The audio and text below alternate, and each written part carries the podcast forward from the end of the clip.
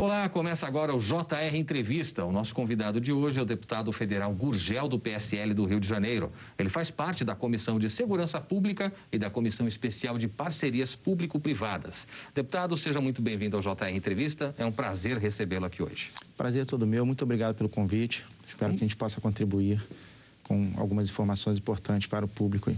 Certamente, deputado. Vamos começar então com uma das suas principais bandeiras, a questão da segurança, né? Porque a comissão que trata disso na Câmara é, fez recentemente uma audiência pública para tratar do custo da violência no Brasil. Qual é o saldo? O que, que se concluiu com este evento?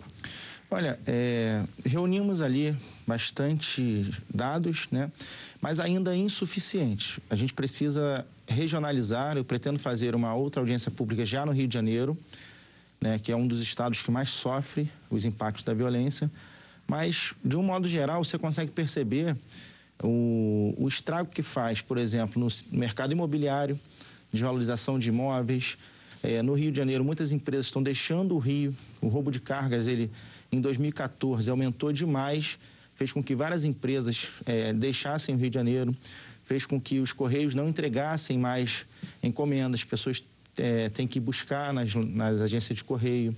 É, a morte do policial, por exemplo, é, é, causa prejuízo social, causa prejuízo sentimental na família, causa prejuízo entre os pares, porque há um sentimento de abandono do policial e descaso com essa morte, e o prejuízo financeiro, porque ali é uma pensão a se pagar, ali tem uma reposição a se fazer, tem que colocar um outro policial. Então, os gastos são inúmeros. A minha tentativa nessa audiência pública foi tentar mostrar o seguinte: segurança pública eficiente custa caro, mas ineficiente custa muito mais. Então, se você deixar de investir, o prejuízo vai ser maior. Como um carro seu que quebra, que se você não consertar, vai quebrar várias outras peças. Né? Então, é uma coisa que tem que ser feita por economia e por gestão de país. É essa é a ideia, tentar mostrar todo esse sistema que é a segurança pública, e não apenas mais polícia nas ruas. Né? Agora, o senhor falou um ponto-chave, a questão de investimento certamente é a melhor forma de tentar reduzir esse impacto. Né? Como conseguir, num país que tem essa dificuldade, como a gente tem visto, né? É, é, principalmente agora com a, o orçamento do ano que vem, a gente vê a questão dos precatórios que toma boa parte do valor que poderia ser direcionado a investimentos. Quer dizer, como fazer isso? Como reduzir esse prejuízo, já que investimento não é a opção mais viável do ponto de vista de execução, né? Eu penso que, assim, são, temos que separar dois pontos aí. Um é a segurança pública hoje como está. Eu acho que ela precisa é, de uma nova roupagem. Acho que a gente precisava aqui de uma força de trabalho grandiosa, envolvendo vários setores, para remodelar, redesenhar a segurança pública. Não é extinguir polícia militar, não é extinguir polícia civil, não é nada disso. É redesenhar, remodelar, inclusive o papel do Poder Judiciário, que também influencia muito. O papel, por exemplo, das prisões. O preso deve trabalhar, não deve? Quem arca com o custo do preso, por exemplo? Preso ele causa três lesões é, à sociedade. Ele causa à vítima, ele causa ao Estado, no momento em que ele pratica a lesão, então a sociedade como um todo, e ao cofre público à medida em que ainda se gasta um dinheiro para manter ele cumprindo a pena dele. Então temos que encarar sim o trabalho do preso e qual é a contribuição dele para isso. Ele tem que, no mínimo, na minha opinião, indenizar a vítima. No mínimo, ele tem que trabalhar para indenizar a vítima. No mínimo. Eu acho que tem que trabalhar para indenizar os três: o Estado, a sociedade e a vítima. E aí sim também o que sobrar é dele, né? Mas ele tem, tem que ser uma, um material de trabalho e de ressocialização de fato. Então a gente tem que trabalhar a segurança pública. É, uma das coisas que foi demonstrada ontem também é a forma de utilização dos recursos que tem que ser trabalhada. Eu só acho que isso é possível com uma grande, um grande esforço, uma grande força-tarefa para remodelar de fato a segurança pública. Se a gente ficar remendando, nós não vamos chegar a lugar nenhum. A minha opinião, como policial há 17 anos, como, como pós-graduado em segurança pública pela UF, que sou também, e como parlamentar. Já a captação de recursos, acho que a gente precisa trabalhar isso também. Você tem modelos em outros países que a própria polícia é fonte disso. É fonte de presta serviços, por exemplo, onde há taxas, onde há tributação onde há remuneração. Eu tenho um projeto, inclusive, que dá desconto de imposto de renda às pessoas físicas e jurídicas que doarem para a segurança pública. Isso é, é, muito importante, porque hoje as pessoas querem ajudar. Uhum. Você, tem, você tem, por exemplo, ali é, um complexo empresarial que ficou muito próximo lá no Rio, no Rio de Janeiro de uma favela chamada Pedreira. as empresas estão abandonando aquele local.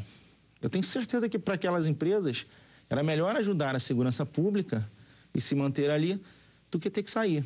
Eu, eu tenho certeza que foi uma medida drástica e extrema delas terem que sair dali. Mas fizeram. E se você tem aí um mecanismo que eles possam contribuir com a segurança pública de forma legal, de forma é, transparente, né? Estados Unidos, por exemplo, você ganha um selo, podendo ser até uma placa de amigo da polícia, né? quando você contribui, quando você ajuda a polícia.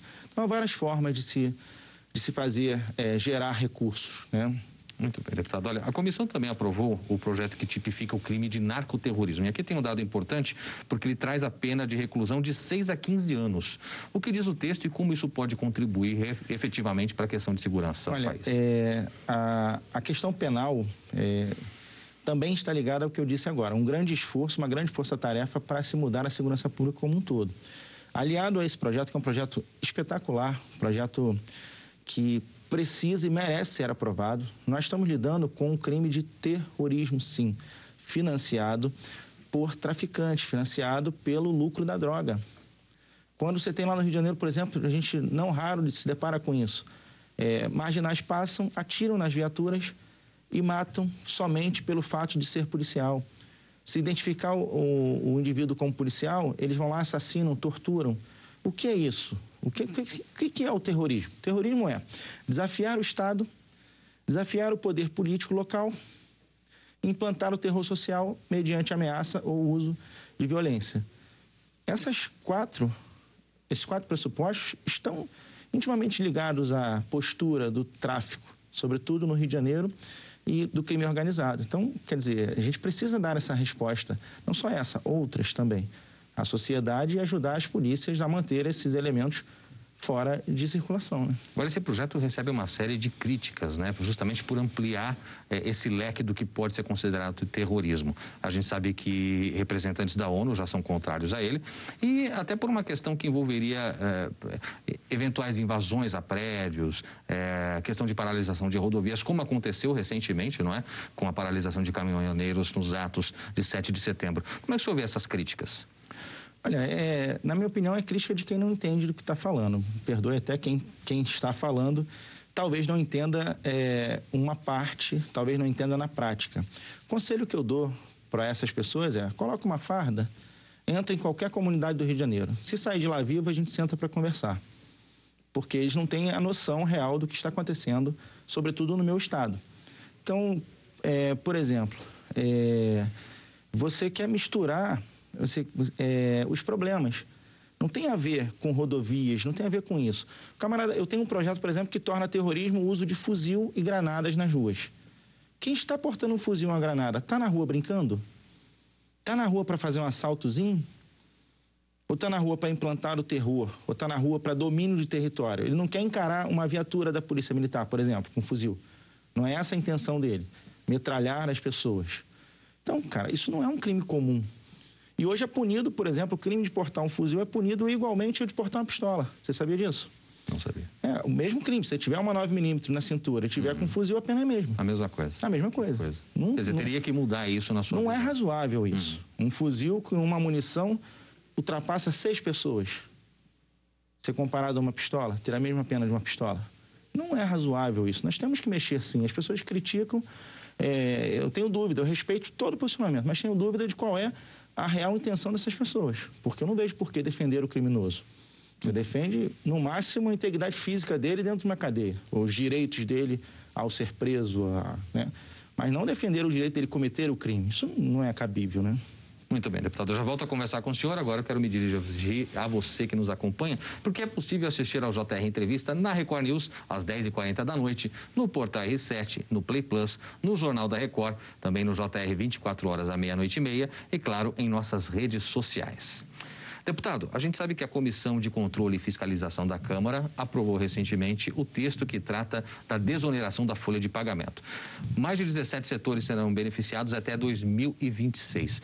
Qual a importância disso para o senhor? Será que, é, como a gente viu, né, a, a questão do emprego, da geração de emprego, vai ser realmente um dos grandes resultados desse projeto? Com toda certeza. A gente tem que aprender a aplicar no Brasil também. E a gente, quando eu falo, a gente Estado, todos os setores não é um ou outro. Todo todo poder público, todo gestor público tem que entender é, quando menos é mais.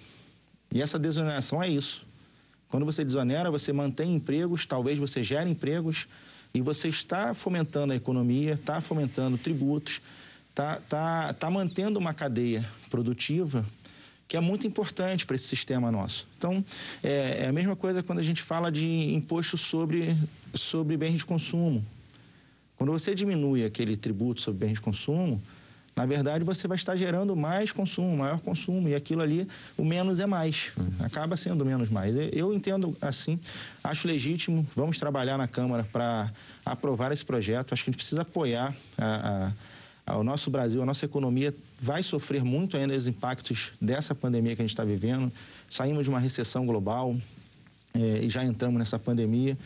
É, eu tenho muita preocupação com o futuro do nosso país, que é lindo, maravilhoso, com recursos importantíssimos que, bem utilizados, podem nos colocar como um país de primeiro mundo, como qualquer outro. Mas que a gente precisa ter responsabilidade, cuidado e atentar para isso. Às vezes, menos é mais. E esse eu acho que é um caso desse.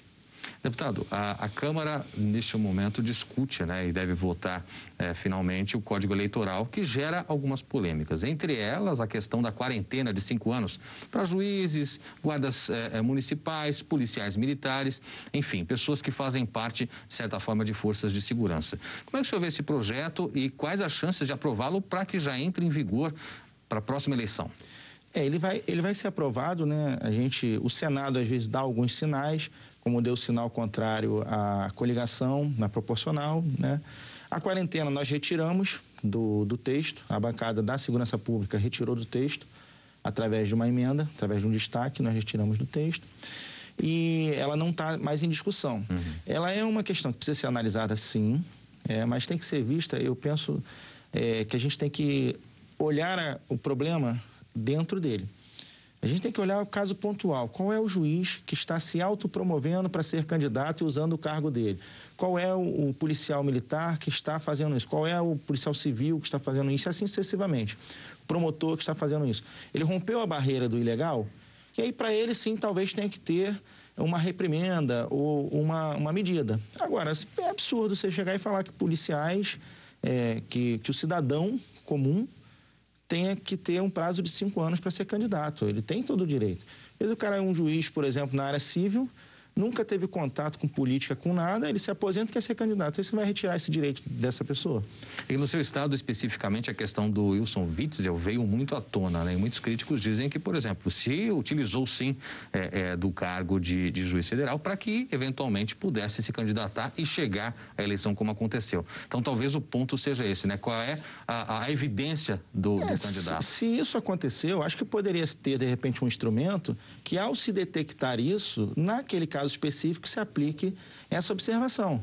Se ele, por exemplo, está envolvido em muitos julgamentos de, de, por exemplo, vamos imaginar um delegado de uma cidade é, que quer ser candidato a prefeito. Se ele está investigando o prefeito, ele não pode ser candidato naquela cidade. Dá para fazer instrumentos de. Porque se ele, quer ser pre... se ele quer ser candidato a prefeito, ele com certeza, e ele começa uma investigação em cima do prefeito, é, é, aquilo pode macular, né? ele passa a ter um interesse pessoal naquilo. Isso é que eu acredito que a Câmara tenha tentado coibir, mas errou a mão ao generalizar e querer aplicar a todo mundo, e não nos casos pontuais como esse exemplo que eu estou dando agora. Se você faz uma coisa nesse sentido, o delegado que atuar aqui contra o prefeito não pode ser candidato a prefeito naquela cidade. Aí é razoável, aí a gente entende. Agora, generalizar é, do jeito que foi, não tinha como a gente deixar passar, né? Essa graças à união nossa, a gente conseguiu barrar isso. Né? Muito bem. Deputado, a gente tem pouquíssimo tempo para acabar o bloco, mas eu não posso deixar de falar com o senhor sobre a questão de algumas reformas. Entre elas, a administrativa, que vai tratando agora sobre a possibilidade de manter a estabilidade dos servidores, o que foi muito debatido, inclusive. Como é que o senhor vê essa questão, falando de forma bem sintética nesse pouco tempo que nós temos? Tem que respeitar o servidor. Eu acho que a regra do jogo, a bola está em campo. Se você já é servidor, não pode mudar nada para você muda para quem vai entrar. E aí essa pessoa tem a opção de escolher. Mas você não pode pegar e tratar o servidor como se ele fosse um prejuízo para o Estado. Imagina quantas noites essa pessoa deixou de dormir, deixou de passear, deixou de viajar para conquistar aquele cargo público através de concurso que ele batalhou para ter. Você chega agora e muda todas as regras. Não dá para fazer assim. É, qualquer mudança, para quem está atuando, eu sou extremamente contrário. Vamos discutir, a gente precisa sim fazer essa reforma, é necessário, o país precisa, mas acho que tem que ser assim. Quem vai entrar é que precisa discutir. Quem já está não deve se mexer, a minha opinião. Até como servidor também que sou, que é policial militar, eu fiz concurso também para ser policial no Rio. Né? Muito bem, deputado. Muito obrigado. A gente vai agora a um rápido intervalo e na volta, a JR Entrevista vai falar sobre o projeto que prevê segurança para vizinhos de penitenciárias. Não saia daí, eu volto já já. Estamos de volta com o JR Entrevista e aqui com a gente hoje o deputado federal Gurgel, do PSL do Rio de Janeiro. Deputado, vamos falar um pouquinho da reforma tributária. A gente sabe que ela foi fatiada, gerou muita polêmica. A questão do imposto de renda está resolvida, mas ainda falta verificar se simplificação seria o melhor caminho em relação aos tributos. Como é que o senhor vê isso? Qual seria a reforma ideal para o país? Olha, é difícil falar em reforma ideal, né? É, eu acho que alguns pontos merecem atenção. É, você precisa gerar arrecadação, diminuir a sonegação e gerar possibilidade é, de não sonegação culposa, vamos imaginar assim. A complexidade dos tributos leva as pessoas ao erro. Então, eu vou te dar um exemplo das locações de imóveis, por exemplo. Imagino que 90% das pessoas não declarem aquela arrecadação do imóvel locado. Por quê? 27,5% do imposto de renda sobre aquele imóvel não é razoável. Então, deveria simplificar, coloca uma tabela específica, 5%, é, é, unifica todos os tributos, porque já é assim, cada setor paga uma espécie de tributo, aí paga 10, 5, né, aquela sopa de letrinha que a gente tem. Né? Então, eu acho que assim, é, o pensamento tem que ser sempre esse. O Brasil precisa arrecadar, precisa combater a sonegação, né? e precisa também desonerar, aí falando de uma desoneração simplificada, aqueles que mais precisam de impulso para continuar movendo a máquina administrativa nossa, a máquina econômica nossa. Então, é, infelizmente, quando a gente tenta fazer alguma coisa é, grandiosa, são muitas opiniões contrárias e a gente acaba fazendo as coisas 20%, que é mais ou menos o que a gente fez aí, 20% de uma reforma, que se fosse 70% já teria um impacto muito grande no país, né? Muito bem, deputado, há um, ah, voltando a falar né, da questão de segurança, há um projeto muito interessante que prevê que as moradias próximas de penitenciárias sejam, de certa forma, protegidas pela segurança nacional. Como seria isso e como está esse projeto? É, eu fiz esse projeto, eu, tinha, eu tenho intenção de fazê-lo também em quartéis, porque a gente vê a vulnerabilidade tanto dos quartéis quanto dos presídios. Então, aquele entorno dele ali, é necessário que a gente saiba quem está ocupando aquilo ali. Então, se a pessoa monta um restaurante ali, o que impede ela, por exemplo, de construir um túnel para, para forjar, de repente, uma fuga de preso ali. Então, o que então, não é incomum, né? Frequentemente a gente vê algo é parecido. Incomum. O hum. que impede aquela pessoa de, de repente, estar observando quem sai, quem entra, fazer uma emboscada para um agente de segurança pública. Então, esse entorno de 250 metros é, não é que ele é da administração pública, não, ele é do particular. Mas esse particular tem um dever de se identificar para a autoridade local ali. Então vai ter um cadastro, vai saber quem é, vai passar um checklist dessa pessoa, para que essa pessoa possa usufruir daquele espaço sem infringir direito nenhum dela, mas também preservando a, a segurança do local. Eu entendo como razoável, você vê aí é, quartéis que estão hoje cercados por, por é, comunidades que, dominadas por tráfico, que impede esses traficantes de tomarem esses quartéis, por exemplo. Né? Então, essa proteção tem essa visão, semelhante ao que é na Marinha. Né? Quando você 500 metros da, da, do mar, você tem que é, prestar contas com a Marinha e pagar um tributo à Marinha. Aqui eu não falo de tributo, mas falo de responsabilização, de prestar contas, né? Uhum. Nesse modelo, basicamente. Agora, teria, por exemplo, de envolver alguma área de inteligência para monitorar essas pessoas ou seria basicamente um cadastro e, e essas pessoas eventualmente podem ser chamadas a, a, a, dar alguma informação específica? É, de certa forma, é, é, uma, é uma operação de inteligência, uhum. né? Mas não é monitorar, não é investigá-las. Uhum. É, um, é um cadastro, é um checklist de saber quem está ali, quem frequenta ali, o que é. Essa pessoa, qual é o histórico dela? Ela já tem passagem pela polícia? Ela tem algum envolvimento? Já foi, por exemplo, era traficante e comprou ali uma, um terreno ali, beirando o muro ali. Não, não que o cara não possa mudar, mas tem que ser olhado com cuidado essa questão, né? Muito bem. O senhor fez recentemente um pedido ao CNJ, o Conselho Nacional de Justiça, para desburocratizar a adoção de crianças. Como é que está esse processo? Qual a razão disso? É, a razão é, é a gente tentar é, humanizar né, e, e, tentar dar um lar às crianças e também é, acho que para quem quer adotar o que busca é amor, né? Busca afeto, carinho. Então acho que são duas partes que acabam sofrendo muito com esse processo. Então a ideia nossa é, é facilitar para que essas crianças tenham um lar, um lar adequado, um lar com dignidade e essa pessoa que por alguma razão não teve um filho e busca é, esse meio para completar sua família também não tem que sofrer tanto como vem sofrendo. Então a ideia é realmente chamar a atenção para, para essa situação do Brasil e tentar ajudar o máximo que a gente puder, na verdade. Muito bem. Muito obrigado, deputado. Nós vamos aqui a mais um rápido intervalo e no próximo bloco vamos falar sobre a aprovação da proposta de emenda à Constituição que autoriza o parcelamento do pagamento de precatórios para financiar o novo Bolsa Família. Não saia daí, o JR Entrevista volta já. De volta com o JR Entrevista. Hoje o nosso convidado é o deputado federal Gurgel, do PSL do Rio de Janeiro. Deputado, a gente vai falar um pouquinho agora sobre o novo Bolsa Família, que para conseguir chegar a um valor expressivo e atender um número maior de pessoas, depende de uma proposta de emenda à Constituição que tem a ver com pagamento de precatórios. Hoje é um valor absurdo, tenta-se reduzir esse teto, mas não está muito simples, né? O ministro da Economia já pediu ajuda até ao presidente do STF, Luiz Fux, para via CNJ tentar viabilizar isso. Como é que senhor vê? Há essa possibilidade de aprovação dessa PEC conseguir esse dinheiro ou estamos distantes? Olha, depende muito do, do, do, acordo dentro da casa, né? Depende muito dos esforços, depende muito até do, da base governista trabalhar essa questão.